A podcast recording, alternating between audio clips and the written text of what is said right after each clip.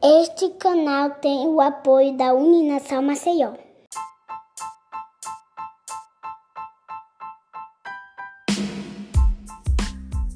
Meu nome é Sander, sou sexólogo, acadêmico de psicologia da Uninasal e vamos entrevistar hoje o pastor Wellington, que vai falar sobre esse assunto.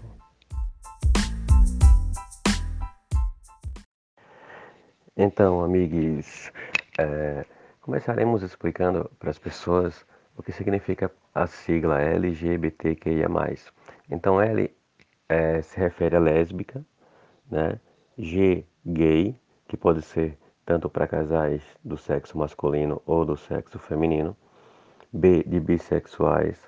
T, de travestis, transexuais, transgênero. Q, de queer. I, de intersexual a de assexual ou aliados, e mais, que significa a inclusão de outras orientações sexuais, identidades e expressões de gêneros. É importante sabermos que é, LGBT são todas as pessoas que se incluem dentro dessa perspectiva, né? que é uma perspectiva que não, não se trata de ser é, algo melhor ou pior, mas uma com uma característica de ser, né? tal como ser destro ou canhoto, alto ou magro, baixo, magro ou um pouquinho é, mais gordo. Então, são características né, inerentes às pessoas.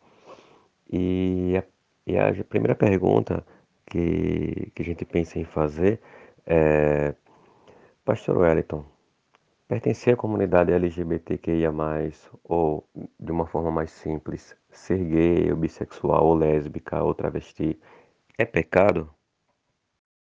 Veja bem, a, a pergunta se ser é, gay, como você perguntou objetivamente, ou LGBT, se é pecado ou não. Primeiro é preciso entender o que é pecado, faça seu recorte dentro da perspectiva religiosa cristã a qual nós estamos dialogando. Essa palavrinha, amartia, no grego, no Novo Testamento, em síntese significaria errar o alvo. Mas errar o alvo de quê?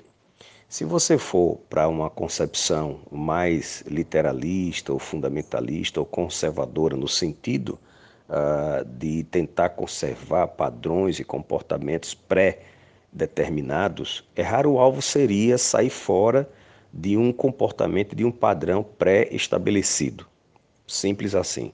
Então, tudo aquilo que está pré-estabelecido, ou culturalmente, ou religiosamente, se você sai desse padrão, você estaria errando o alvo, né, na linguagem desses é, grupos mais religiosos, fundamentalistas conservadores, estaria desobedecendo à vontade de Deus. Na concepção um pouco mais progressista e um pouco mais crítica da leitura dessa concepção, errar o alvo é errar o alvo no sentido de se distanciar de um projeto de justiça, de um projeto de dignidade humana, de um projeto de preservação do coletivo em detrimento do individual, de um projeto de bem-estar. Então veja que errar o alvo na concepção ah, de quem ler as escrituras em busca de compreender o projeto, digamos, do que a gente chama de Deus para o bem comum, é muito mais do que enquadrar dentro de um padrão algo, de vestir dentro de uma roupagem algo. É muito mais do que isso.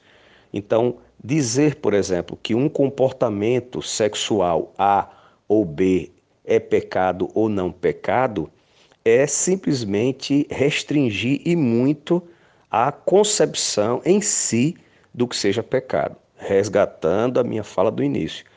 Perguntar e responder acerca de pecado, acredito que interessa basicamente a quem está dentro do espectro religioso. Mas é bem verdade que nós vivemos numa cultura, num, num país chamado Brasil, colonizado desde o seu início por um grupo de portugueses cristãos católicos, que depois teve uma pequena participação de holandeses, no caso do Nordeste, cristãos protestantes. Então, essas concepções cristãs de pecado, não pecado, estão conosco desde o início. Desde o início. Por exemplo, as práticas que aqui foram encontradas do ponto de vista culturais religiosas, naquela cultura que vinha da Europa, foram consideradas pecado, foram consideradas erradas, e por conta disso, ou os nativos que aqui estavam deixavam de praticar tais coisas e se convertiam, entre aspas, aquele projeto que julgavam ser o correto, o certo, ou acabavam sendo escravizados e o que aconteceu que foi muitos acabaram sendo mortos, né, para eliminar o pecado, digamos assim. Então responder objetivamente, né, se é pecado, não é pecado, é preciso entender primeiro o que é pecado e o que não é pecado, para que a gente não caia dentro desse espaço. E eu sei que você que nos ouve, muitas vezes, mesmo não estando dentro de uma igreja, mesmo não professando, talvez, é, atualmente no seu cotidiano uma fé cristã, ou seja lá qual for, mas você é filho, é neto, é sobrinho de alguém que professou e que lá na sua mais tenra idade é, você deve ter ouvido: ah, isso é pecado, isso desagrada a Deus, isso não é bom, isso não é certo. De maneira que isso acaba contaminando a nossa concepção é, do mundo que a gente vive. E aí, mesmo sentindo algumas coisas dentro de nós, acaba gerando conflitos e culpa, porque aquela ideia, por mais que não esteja bem elaborada na cabeça, mas estão é, registradas, digamos, nos afetos e lá no nosso emocional, de que aquele comportamento ou esse comportamento, digamos, é certo ou errado, ou é pecado, não é pecado, e enfim, acaba gerando muito problema. Excelente, excelente resposta, é, Pastor Wellington. É muito importante analisar essa resposta dentro da perspectiva do que a gente sabe o quanto é necessário uma educação sexual para todas as pessoas para entenderem a sexualidade como algo natural e inerente a todos os seres, não só os seres humanos, mas todos os seres que se manifestam não de acordo com a sua espécie, mas de acordo com, com, seu pró com sua própria individualidade. Né? É algo muito mais pessoal do que algo relativo a uma espécie ou uma cultura. E a educação é, religiosa também é muito importante, porque ela vai mostrar ao sujeito né, o que é realmente a vida e o que é uma ideia de divino, que é a ideia do amor, a ideia da compaixão, a ideia da aproximação e do acolhimento. E o acolhimento e o amor sem uma troca, né? É um amor incondicional. Por exemplo, existem muitas igrejas que aceitam não vou usar nenhum termo acolhe, mas que aceitam pessoas da comunidade LGBTQIA+, né, com a esperança que essa pessoa é, se torne uma pessoa heteronormativa e, e assim se comporte, né? E que às vezes respondem, ah, você ama os homossexuais, o pessoal LGBTQIA+, e respondem, sim, amamos, bem como amamos os ladrões, as prostitutas, os, uh, os viciados, ou seja, colocam essas pessoas numa situação de total preconceito, né? Bem como as prostitutas são profissionais do sexo, é, é, não, não, assim, são pessoas, né? Que, que escolheram uma forma de trabalho em algumas oportunidades, né? Embora é, em outras oportunidades tinham sido coagidas a isso pela, pela vida, né? Quando é, pessoas que colocam crime, que cometem crimes, também são colocados no, no, mesmo no mesmo patamar, né? Aí a gente tem as pessoas que cometem crimes por questões de necessidades, né? E pessoas que cometem crimes por, por canalice, que se vê muito por aí hoje em dia, especialmente nos, é, dos altos cargos públicos. E as pessoas que são viciadas como pessoas que são exclusas, mas na verdade são pessoas que precisam de tratamento, né? E essa percepção sua é muito, muito importante. E nesse sentido, é, como você conduz a Igreja Batista do Pinheiro nessa, nessa perspectiva de acolhimento. Olha, Sander, é, a questão da educação é algo fundamental e essencial, porque se a gente tem essas concepções, é, ora distorcidas e ora eu vou é, me aventurar em chamá-las de rasas, com todo respeito a quem as utiliza, Isso é fruto exatamente de uma concepção educacional que eu também peço permissão para chamá-la de deformada. Porque quando a gente primeiro fala de educação sexual, do outro lado, né, de quem é mais reativo, já imagina, é, e é óbvio, imagina porque quer, mas também porque é alimentado e treinado para a mente já responder a isso dessa forma, que nós estamos falando de educar as pessoas para saírem praticando atos sexuais impensadamente, irracionalmente, o tempo todo, sem uma reflexão, sem cuidado, etc. e tal. Quando, na verdade, o termo educação sexual passa exatamente por o esclarecimento de como a pessoa lidar com seu corpo, com a sua sexualidade, ah, respeitando os seus limites, respeitando sua saúde, respeitando o outro e assim sucessivamente. Segundo, eh, destacar que é de fato é, lamentável, mas, por exemplo, eu já fiz esse discurso lá atrás, né? que é, um, é quase um clichê no mundo religioso. Deus ama o pecador, mas odeia o pecado. E aí acaba é, colocando exatamente a frase a qual você se referiu. Né? Eu amo o, o gay, é, a lésbica, o trans, como amo o ladrão, como amo né, o, o, político corrupto, como amo o traficante, como amo o assassino. Então você coloca dentro de uma é, categorização é, lamentável. E eu já fiz esse discurso. E por que fiz? Porque recebi dessa forma, né, reproduzi por muito tempo sem uma reflexão, mas tão logo me deparei com uma reflexão que me levou a estudar mais profundamente, a analisar as especificidades, quero aqui parafrasear o apóstolo Paulo escrevendo em 1 Coríntios 13, ele diz: Quando eu era menino, agia como menino, falava como menino, mas logo que cresci, deixei as coisas de menino, com todo respeito, né, no sentido de é, agir de maneira é, pouco racional e crítica e ampla, porque não tinha uma concepção mais ampliada. Tão logo alcancei, refiz a minha concepção. Até porque, por exemplo, sexualidade é algo que está inerente a você é inerente a você. Né? Você pode ser um assassino hétero ou um assassino homossexual. Você pode ser um mentiroso inveterado hétero ou um mentiroso ou mentirosa inveterada trans. Você pode ser um ladrão, né? uma ladrona é, é, hétero ou lésbica, quer dizer, gay. Esses comportamentos não têm nada a ver com a sua sexualidade. A sexualidade não é uma escolha, ela está inerente a pessoas que também refletem, dizem, ah, mas Deus criou homem e mulher, homem e mulher os criou.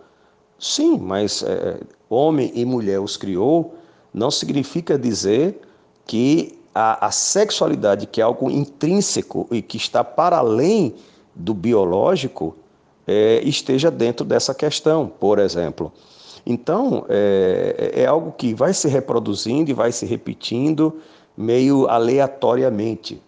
Se a gente fizer um pulo né, do Antigo Testamento, onde muitos desses comportamentos são reprovados, e a gente pode voltar a conversar sobre isso, e for lá para Jesus nos evangelhos, nos quatro evangelhos, Mateus, Marcos, Lucas e João, que, digamos, é o que nos interessa em síntese, porque nós somos cristãos, em princípio, seguidores de princípios proclamados por Jesus Cristo de Nazaré, você não vai ter discursos que saiam da boca de Jesus, e olha que a gente está falando de escritos que foram produzidos 30, 40, 50 anos depois que Jesus já não estava entre os seus. Quer dizer, a escola que ouviu aquelas falas tentou transcrever. Então muita coisa se perdeu. Mas mesmo assim, você não tem nos evangelhos nenhuma pregação, nenhuma fala de Jesus condenando a sexualidade A ou sexualidade B você vai ter sim palavras de Jesus alertando sobre como você usar sua sexualidade de maneira nociva, tóxica, que pode gerar morte, mas não necessariamente focando na especificidade da sexualidade individual de cada ser humano.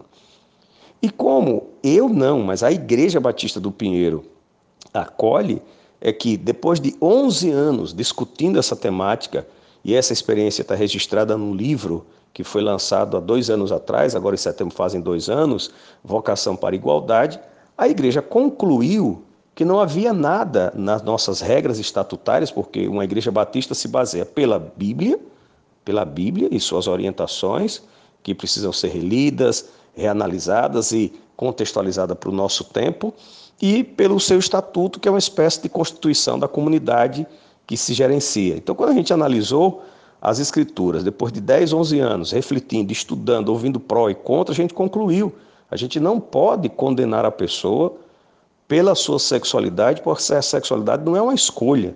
A sexualidade está inerente na sua construção mais profunda.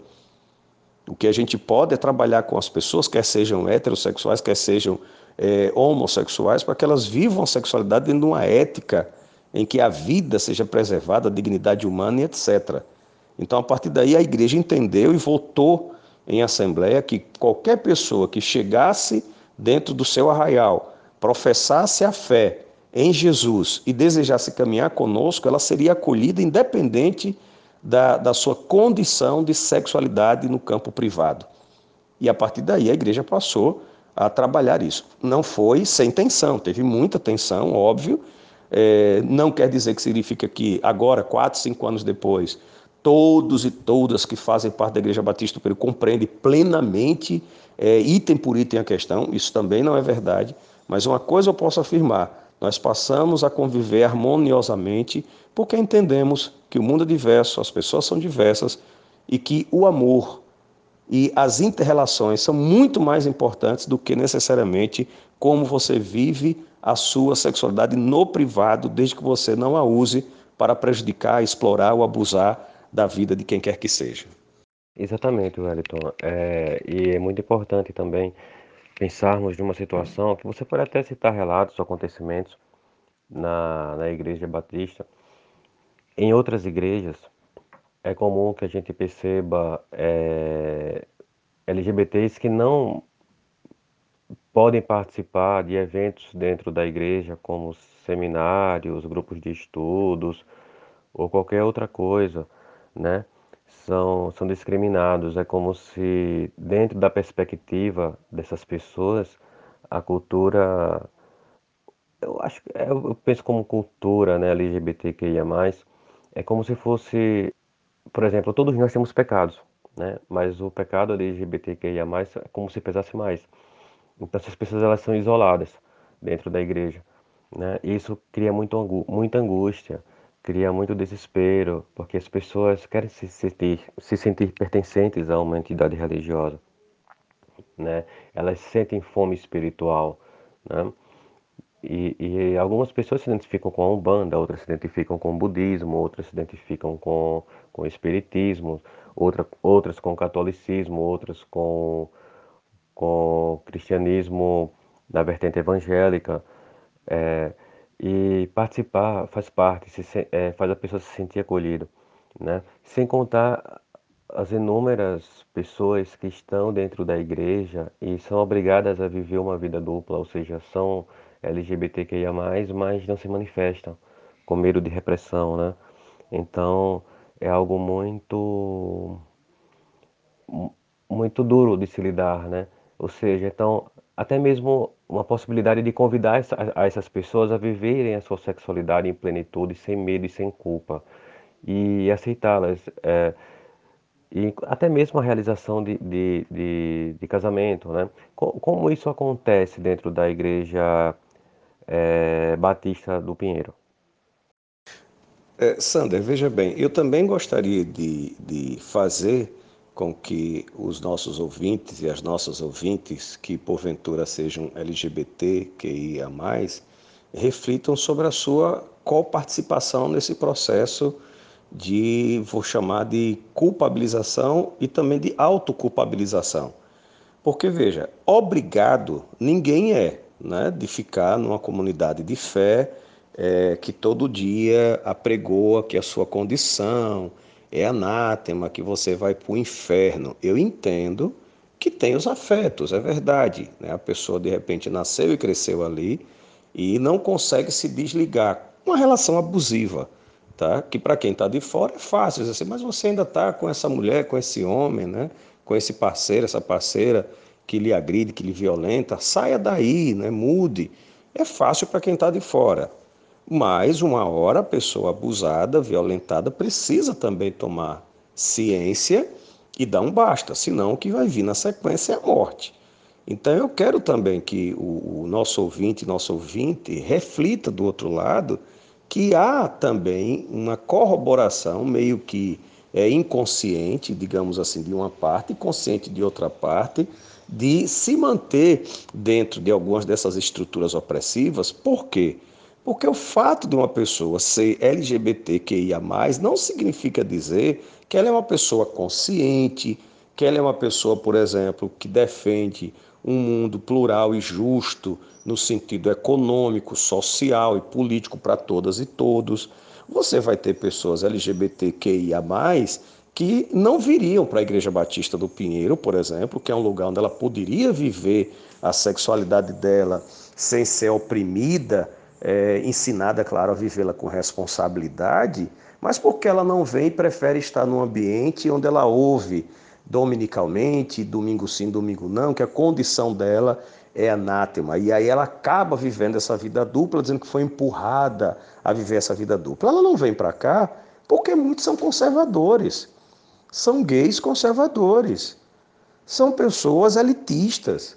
São pessoas que querem discutir a questão da sexualidade, mas não quer, por exemplo, discutir distribuição de renda, não quer discutir a questão do racismo, não quer discutir, por exemplo, a questão de uma política justa que contemple os mais pobres. Então, muitas vezes, essas pessoas também preferem tá, estar nesses arraiais que alimentam um tipo de fé alienada e vão conseguindo ali driblar essas mensagens quando chegam para ela de que a condição dela é, é uma coisa terrível. É mais ou menos aquela coisa de fazer esse de surdo, certo? Mercador. Então, estou fazendo de conta, estou é, aqui, mas não estou ouvindo nada. Mas também não quero ir para o outro lado. Então, veja, essas pessoas acabam contribuindo para fortalecer com seus recursos, para fortalecer com sua presença, para fortalecer com seu trabalho, porque é verdade. Grande parte, grande parte não, toda igreja evangélica cristã no Brasil tem homossexuais. Todas têm. Agora, você terá homossexuais dentro do armário, alguns dentro do armário infelizes e outros dentro do armário satisfeitos, quietinho, tá? e outros ah, fora do armário, mas que pela sua condição socioeconômica, muitas vezes de status, a comunidade faz de conta que não vê preferem estar em ambientes que lhes oprimem do que, por exemplo, romper e procurar se juntar a comunidades que quebram as barreiras, pagam com alto preço, como nós pagamos, com alto preço, eh, para defender esse recorte. Por exemplo, na Igreja Batista do Pinheiro, eh, eu não tenho números absolutos, mas eu posso talvez arriscar e dizer que nós temos uma, uma população em torno de 20, 25% de todo o corpo da igreja que são LGBTQIA. Então, se fosse por uma questão estatística e de números, não era interessante para a gente. Mas por que a gente foi fazer a defesa e lutar pela inclusão? Porque é um princípio evangélico. E evangélico aqui, por favor, não estou falando de igreja evangélica, mas é um princípio evangélico defendido por Jesus de Nazaré, de que todo ser humano é digno e tem direito à dignidade e à vida plena. Eu vim para que todos tenham vida e vida abundante. Agora, é importante que do lado de lá as pessoas reflitam porque estão em ambientes. Tá? Isso, desculpe, serve para o negro e a negra que é oprimido, que vê a sua cor sendo demonizada, mas continua naquele arraial, tá certo? Para mulheres que ouvem discursos machistas todo dia, que reforçam todo dia que a mulher está em segundo plano e elas continuam lá. E isso serve para o público LGBTQIA, que mesmo ouvindo que a sua condição privada é anátema, é do diabo, que vai para o inferno, continuam lá, porque também não querem fazer outras transições. Querem defender a sua pele, mas não querem fazer outras transições críticas para se comprometer, tá certo? Para se deixar atravessar por outros temas que vão para além, que possa lhe envolver com uma luta muito mais ampla do que apenas garantir a sua possibilidade de viver a sua sexualidade de maneira plena e sem culpa. E o resto, como é que fica? Aí eu não tenho nada a ver com isso. É mais ou menos aquela máxima do eu sou homossexual. Eu sou homossexual, mas sou branco. Eu sou homossexual branco de classe média. Eu sou homossexual branco de classe média homem, num corpo de homem, entendeu? Eu sou homossexual branco, num corpo de homem, de classe média, privilegiado, com um mestrado, um doutorado, eh, com um, um, um status diferenciado. Então não tem nada a ver com esses outros discursos que pregam a justiça em todos os níveis para todas as pessoas. Então não é só do lado de cá, mas é do lado de lá também que precisa ter essa reflexão crítica. Porque as pessoas, mesmo sendo oprimidas nesses arraiais, continuam lá. Sei que tem alguns casos que têm as ligações afetivas, que levam a pessoa a ter dificuldade de romper com. Mas se não tivéssemos alternativa, como não tínhamos há 30, 40 anos atrás, era compreensível as pessoas viverem a vida dupla ou ir para o gueto. Mas nesse momento, tem muita gente dando cara a tapa, certo? Apanhando, criando espaços para que as pessoas se sintam plenas na sua diversidade, na sua individualidade. Então a pergunta do lado de lá é por que continuar nesses ambientes, fortalecendo-os com seus recursos, com sua presença, com sua capacidade e, enquanto isso, se distanciando de projetos. Porque a Igreja Batista do Pinheiro não tem somente esta pauta. A Igreja Batista do Pinheiro tem uma pauta que luta pela defesa, por exemplo, do trabalhador, pela defesa da reforma agrária, pelos direitos trabalhistas, por um, contra a pobreza, contra a fome, contra o racismo, contra a misoginia, contra o patriarcado. Então vê que é uma agenda muito ampla. Defende o diálogo ecumênico, defende o diálogo interreligioso. O que tem de homossexual conservador e preconceituoso com o credo do outro é uma coisa absurda. Então é importante fazer essa autocrítica para que a gente não fique falando apenas dos arraiais que oprimem. Mas que tal refletir sobre esse público que está nesses arraiais que oprimem, mas não quer romper com eles porque também lhes é confortável estar ali, porque indo para outros arraiais mais críticos, ele também vai ter que passar por processos de reflexão que vai ter que lhe levar para discutir outras temáticas para além da sua individualidade.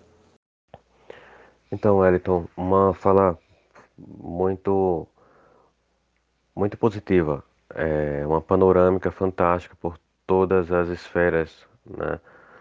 Dessa relação é, membro LGBTQIA+, igreja, né? Conectando com as questões sociais, né? Onde o sexo é usado como poder e é instrumento de poder dentro dessa dessa esquizofrenia em que eu sinto dor, sei que o outro sente dor, mas ignora a dor do outro, ignora a minha em, busca de uma vantagem pessoal. É, é lamentável. Isso me faz pensar em Quiron, né? Quiron, ele é um centauro da mitologia grega que ele tem uma dor, mas ele percebe que ele cura essa dor própria curando a dor do outro. Né? Essa é a mensagem de Quiron. E é uma lição, né, para gente, a gente refletir. Né? Poxa, só a minha causa interessa, por que, eu preciso ser mais do que o outro? Mas é isso. E eu sei também que você me mostrou um, um livro de uma capa linda, né? Vocação para Igualdade de Organização de Odia Barros e Paulo Nascimento. Tem a frase no livro Fé e Diversidade Sexual na Igreja Batista do Pinheiro. Você pode falar mais alguma coisa sobre esse livro antes que a gente encerre e onde pode ser encontrado esse livro? E eu peço também uh, que você possa dar uma dica para nossos ouvintes, uma dica de leitura, uma dica de filme, onde a gente possa perceber que a sexualidade ela não é exclusa dos valores cristãos, mas que é parte e tão necessária para a vida. Sander, eu já começo a agradecer uh, por esse bate-papo interessante, pelo menos para mim, espero que seja para o nosso ouvinte, para a nossa ouvinte. E antes de entrar propriamente dito na sua indagação, quero fazer um destaque. Primeiro, é, com relação a essa, essa problemática entre sexualidade e fé, eu particularmente conheço, é, para dizer que não conheço, é, nenhuma das grandes religiões, certo? Pelo menos as mais é, em tela, que não tenha dilemas com a questão da sexualidade.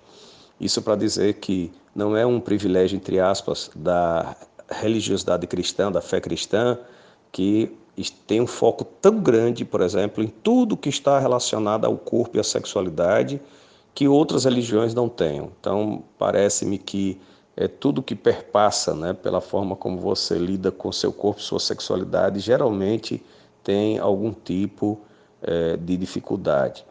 Segundo, eu falei muito né, do LGBTQIA, que está nas igrejas e aceita o discurso de negação, mas também queria aproveitar e me dirigir ao ouvinte que, por exemplo, é, que por se sentir uma pessoa emancipada, que leu bastante, já não precisa mais professar nenhuma fé, e no caso da religião cristã, até tem uma tradição ou raízes cristãs, mas deixou porque acha isso tudo muito ultrapassado lhe dizer que, a partir do momento que você abandona esse espaço, você está entregando essa disputa de narrativa a uma direita conservadora religiosa fundamentalista.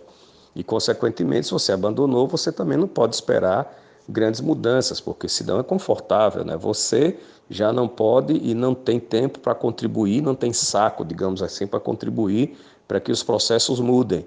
Mas aí, por outro lado, você fica esperando que haja mudanças quando você mesmo desistiu. Então, fazer um apelo ao nosso ouvinte que não desista, que continue disputando a narrativa, continue sendo ali é, uma pedrinha boa, positiva no sapato, dizendo não é assim, tem outras possibilidades. Porque se a gente for entregando os pontos, cruzando os braços, cada um cuidando do, do seu universo, como é que ficará a, a, as macronarrativas? Elas continuarão entregues a projetos mais conservadores e fundamentalistas e, consequentemente, sendo usadas para gerar mais morte, mais dor, mais culpa, mais medo e assim sucessivamente. O livro Vocação para a Igualdade, que foi organizado é, por Odia Barros e Paulo Nascimento, que são dois pastores, né, uh, que estão na comunidade. Pastor Paulo Nascimento já foi pastor é, da equipe pastoral, hoje colabora voluntariamente. A pastora Odia é teóloga e pastora, faz parte da equipe pastoral na ativa da Igreja Batista do Pinheiro. Esse livro ele é, é ele narra uma parte é, essa trajetória que eu falei de 11 anos, porque algumas pessoas podem perguntar, mas por que demorou tanto? Aí você lendo o livro você vai entender que nós somos uma igreja batista, congregacional, que nós não temos um clero que decide. Então a gente trabalhou com um processo educacional, reflexivo, até que a comunidade uh, tivesse é, se sentisse plena, e quem disse isso foi ela mesma em assembleia, para o momento decisório.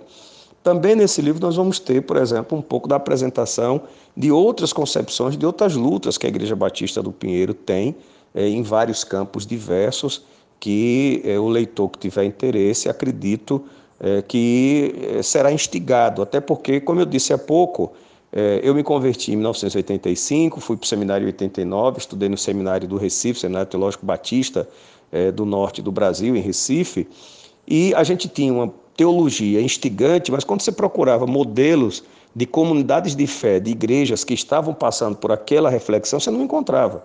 Então, o livro é uma contribuição para membros de comunidades de fé, para jovens lideranças, para quem está de fora, sair daquele lugar comum de ficar lendo os evangélicos como se fossem todos um bloco, é, é, como é que eu diria, um bloco monolítico, né, que todo mundo pensa igual, e tem muito intelectual fazendo discurso com relação ao evangélico, esquecendo da diversidade, das especificidades, e é bom, é de bom ouvir intelectualmente, pelo menos, que a gente entenda que o mundo é diverso e o movimento também é diverso. Então, é uma contribuição para ajudar nesse debate, para quando a pessoa for falar, por exemplo, esses dias alguém comentou comigo, as minhas filhas, que nós temos um cidadão que está no Big Brother, né, que é gay, e que as falas dele, eu não sei porque nunca vi, é que ele não conhece nenhuma igreja eh, no Brasil eh, que tenha um espaço de inclusão. Então, você veja que às vezes as pessoas estão reclusas dentro do seu universo e acabam ignorando um movimento né, de resistência grande que está aí. Então, o livro vai abordar essa trajetória, tem testemunhos, inclusive, é, de pessoas heterossexuais, de pessoas homossexuais, é, narrando a, a importância desse processo. Tá? Eu acho que vai enriquecer. Ah, o livro foi lançado pela editora Novos Diálogos, que você, a pessoa pode procurar ah, pela internet, ou pode procurar direto na Igreja Batista do Pinheiro, entrando nos fóruns da Igreja Batista do Pinheiro. A gente está no Face, está no Instagram, certo? Entrando em contato com a Secretaria da Igreja pelo telefone 829-8752-8558 ou mandando uma mensagem lá ah, pelas redes sociais da igreja e a gente faz o livro chegar até a sua casa, né? até onde você tiver é, interesse certo? Então, Em linhas gerais, é, é isso, e eu fico aqui à disposição para, se tiver ainda alguma indagação, a gente seguir dialogando. Poxa, pastor, que legal. É, 11 anos é, é um tempo um tempo interessante para se observar a transição né, de um comportamento. Inclusive, gostaria até de fazer uma pergunta, aproveitar a deixa. Né? Se vocês já tiveram a alegria e a felicidade de celebrar um casamento LGBT, né? E, e se estão abertos a essa possibilidade, caso ainda não tenham. E também gostaria de falar que, que, a, que a Bíblia, ela, ela traz um conteúdo também sobre sexualidade muito bonito, muito bonito. É, Chama-se Os Cantares de Salomão, o canto, é, Cantos de Salomão, né? onde ele faz uma narrativa erótica muito bela, uma poética fantástica. É, lembrando que é, antiga, a, primeira forma né, de, de, de manifestação cristã, você por favor pode me corrigir por ser teólogo, ela aconte, aconteceu na, na época dos, do catolicismo, né, quando o catolicismo imperava, e até um determinado momento os padres pod, podiam casar e o Papa não era celibatário, né? O Papa ele tinha uma vida sexual muito intensa até determinada época. Né? Então, o livro Os Cantos de Salomão, Cantares de Salomão, estava incluso. Né? Hoje, algumas vertentes religiosas mantêm essa literatura, né? esse livro na Bíblia, outras não têm mais, mas fica como minha dica de leitura, né? É, tratando-se de sexualidade e religião, os Cantares de Salomão. Né? É muito, é muito lindo. Gratidão, Sander. É só uma pequena correção. Igreja Batista do Pinheiro. A nossa mãe é a Igreja Batista do Farol, mas nós somos a Igreja Batista do Pinheiro. Com relação à pergunta do casamento LGBTQIA, veja, como eu disse em uma resposta anterior, a, numa igreja batista, que é congregacional, que tudo é decidido em assembleia pelo povo, a gente se rege pela Bíblia e pelo Estatuto da Igreja. O Estatuto da Igreja Batista do Pinheiro, em vigor uh, de 2018, 17 para cá, porque em 2016 a igreja foi excluída da Convenção Batista Brasileira, qual fez parte desde a sua fundação na década de 70, exatamente por ter é, aprovado a inclusão de pessoas é, LGBTQIA. Ah, então, nós somos expulsos. Consequentemente, um ano, dois anos depois, nós precisávamos reformar o nosso estatuto para se adequar àquela nova realidade. Eu trago essa questão porque quem está de fora é, tem a tendência de achar que toda igreja evangélica é a mesma coisa, então é importante entender que cada grupo tem a sua forma específica de se é, gerenciar e administrar. Então, uma vez que alguém se torna membro de uma igreja batista, certo? de forma plena, conforme as regras estatutárias, ela está apta a ter deveres e direitos. Por exemplo, hoje nós temos pessoas LGBTQIA, na diretoria executiva da igreja, então no órgão decisório da igreja. Nós temos pessoas LGBTQIA, em todas as instâncias da igreja. E à época as pessoas exatamente perguntavam, e às vezes ainda perguntam, mas se alguém quiser ir para o seminário, né, ser pastor ou pastora, e de repente é lésbica ou é gay, se alguém quiser casar é, e for lésbica ou gay, como é que é? Numa igreja batista, se a pessoa quiser ir para o seminário, a assembleia vai analisar a vocação e dizer: ok, você pode ir para o seminário se preparar para futuramente ser ordenado pastor e pastora. No caso da igreja do Pinheiro, nós não temos mais a indagação se você é hétero ou é gay, porque já expliquei que para nós isso é uma questão vencida. Se a pessoa da nossa comunidade, seja, sendo LGBT, quiser casar com alguém, ele irá casar dentro dos ritos que a gente realiza de um casamento comum. Agora, até o presente momento, nenhum membro e nenhum congregado, porque o congregado é aquela pessoa que está frequentando, mas não se tornou membro oficialmente da igreja, porque não desejou fazê-lo, e é bom lembrar, a gente está numa pandemia, e como igreja consciente, a gente está quase um ano e dois, três meses sem se reunir. Nos reunimos oito domingos e paramos e voltamos somente é, fazer celebrações virtuais. Então, nenhum membro congregado manifestou interesse de casar. Agora, eu, particularmente, é, realizei uma cerimônia, é, eu acho que 2020, foi exatamente, não, 2019, se eu não me engano, eu estou confuso, 19 ou 20, tá? E tenho as duas agendadas para esse ano ainda. Porque uma coisa é a, a, realização de cerimônias na igreja. E se a pessoa é membro da igreja ou não sendo membro da igreja, essa não é mais uma indagação que a igreja faça para ninguém. Se esse casamento é um casamento hétero ou se esse casamento é um casamento LGBT. Isso é uma questão superada. Deixando claro que essa não foi a decisão da igreja lá atrás, tá certo? A decisão da igreja foi acolher pessoas plenamente independente da sua condição sexual, econômica ou o que seja. Com relação à sua sugestão do livro de Cânticos, muito boa sugestão.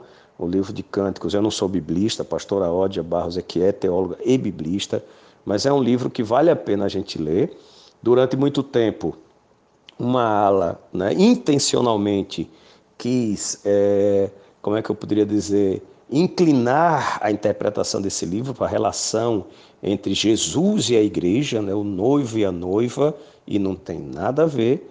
É um livro que fala exatamente de amor, de erótica, dentro de uma resistência é, em que a mulher, as mulheres ali, protagonistas, são é, senhoras é, da sua sexualidade. Aproveito isso para dizer que a sexualidade no livro do Antigo Testamento, veja que coisa interessante, né? da onde acaba vindo tantos discursos reacionários, mas é porque são leituras seletivas e intencionais.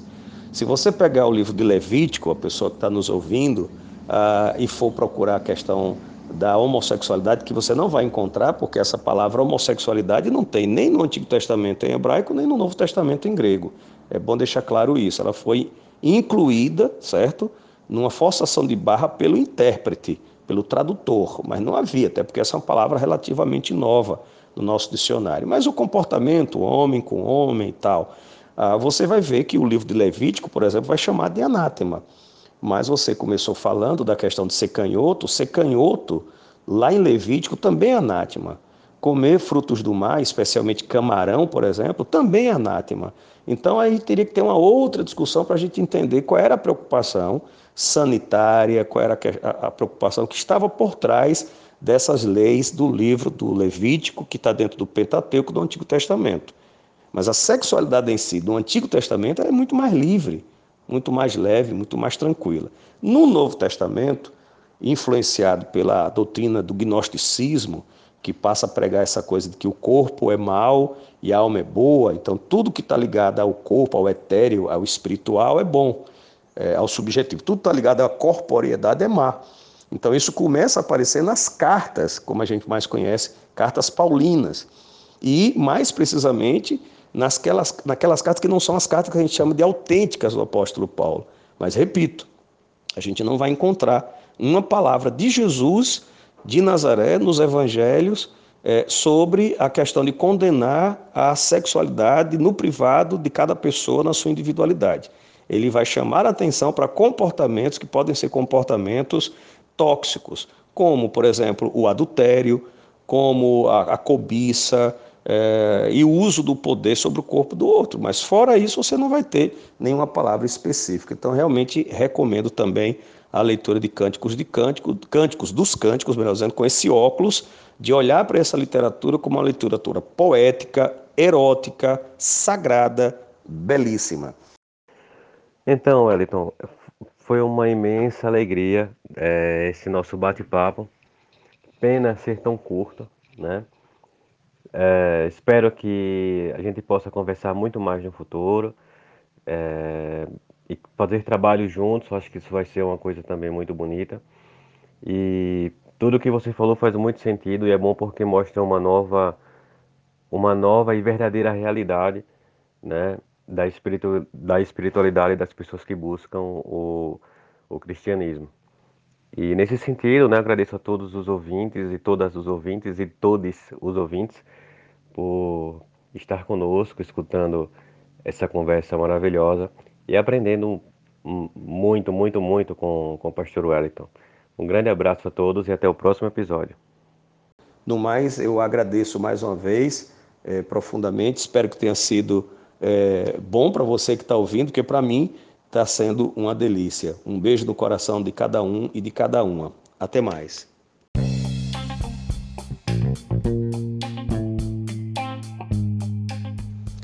Eu quero aproveitar e destacar a Aliança de Batistas do Brasil, que está fazendo 16 anos este ano e fora organizada exatamente por um grupo de igrejas batistas, teólogos, teólogas, pastoras, pessoas que não são pastores, são professores de universidade, profissionais liberais, pessoas de uma forma comum de comunidades de fé espalhadas pelo Brasil. Somos poucos, é verdade, poucas, mas que insatisfeitos, mas não querendo entregar a narrativa, como já destaquei, nas mãos desses que aí estão é, querendo manipulá-la ao seu bel prazer, nós nos organizamos e criamos esse movimento que, repito, está espalhado pelo país. Aqui ali você encontra, e caso você queira se aprofundar, procure nas redes sociais Aliança de Batistas do Brasil. Assim você vai identificar as igrejas que nós temos, as lideranças e poder assim conhecer um pouco mais desse pensamento. Um beijão.